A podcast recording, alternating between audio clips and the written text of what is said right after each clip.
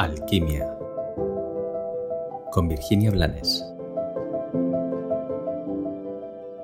Hola, hoy quiero que reflexionemos sobre el apego, porque, bueno, por muchos motivos, pero hoy propongo esto porque el otro día dando un taller, al hacer una pregunta que hago a veces en, en el taller del amor, que es quién es la persona más importante de tu vida, me di cuenta de que muchas personas hacen una asociación entre importancia y apego.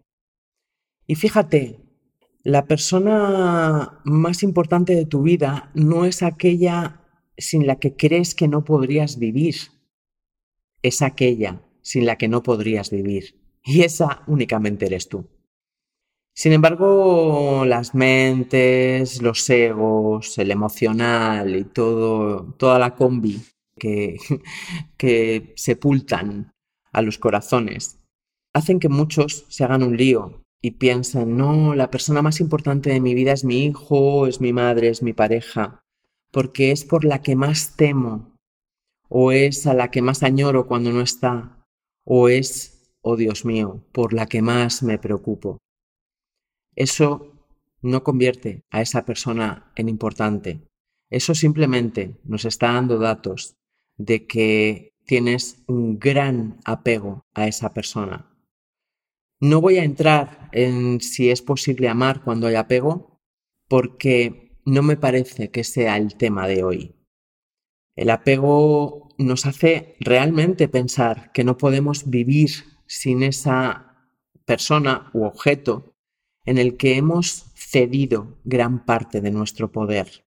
Y quiero dejar claro que cada, cada porción de nuestro poder que cedemos es una porción que deja de estar en nosotros y que nos va aumentando los vacíos.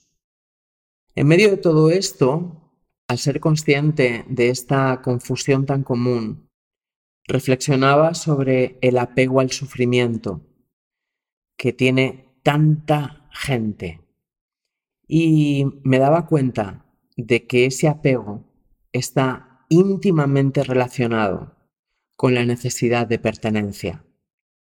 Nos da tanta vergüenza ser felices. Nos da tanto pudor brillar más o tener más éxito.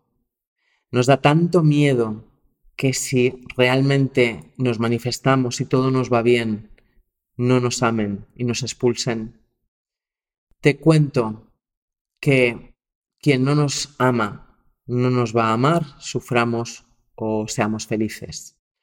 Y quien nos ama será quien realmente se alegre de nuestro éxito. Por eso hoy te invito a que reflexiones sobre tus apegos, sobre todas las personas que llenan tus días y llenan tu mente y tu emocional y están ahí pegadas porque las has puesto tú desde tu apego. Pero sobre todo te invito a que reflexiones sobre las situaciones o circunstancias que te generan dolor emocional y por lo tanto sufrimiento y que se mantienen o se repiten en tu vida porque te has identificado con ellas y al identificarte las has pegado a ti y las repites desde el apego.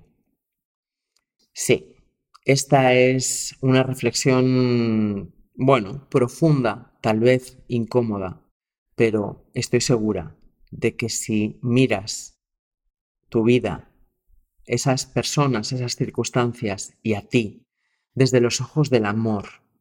Será una reflexión sanadora y muy, muy liberadora.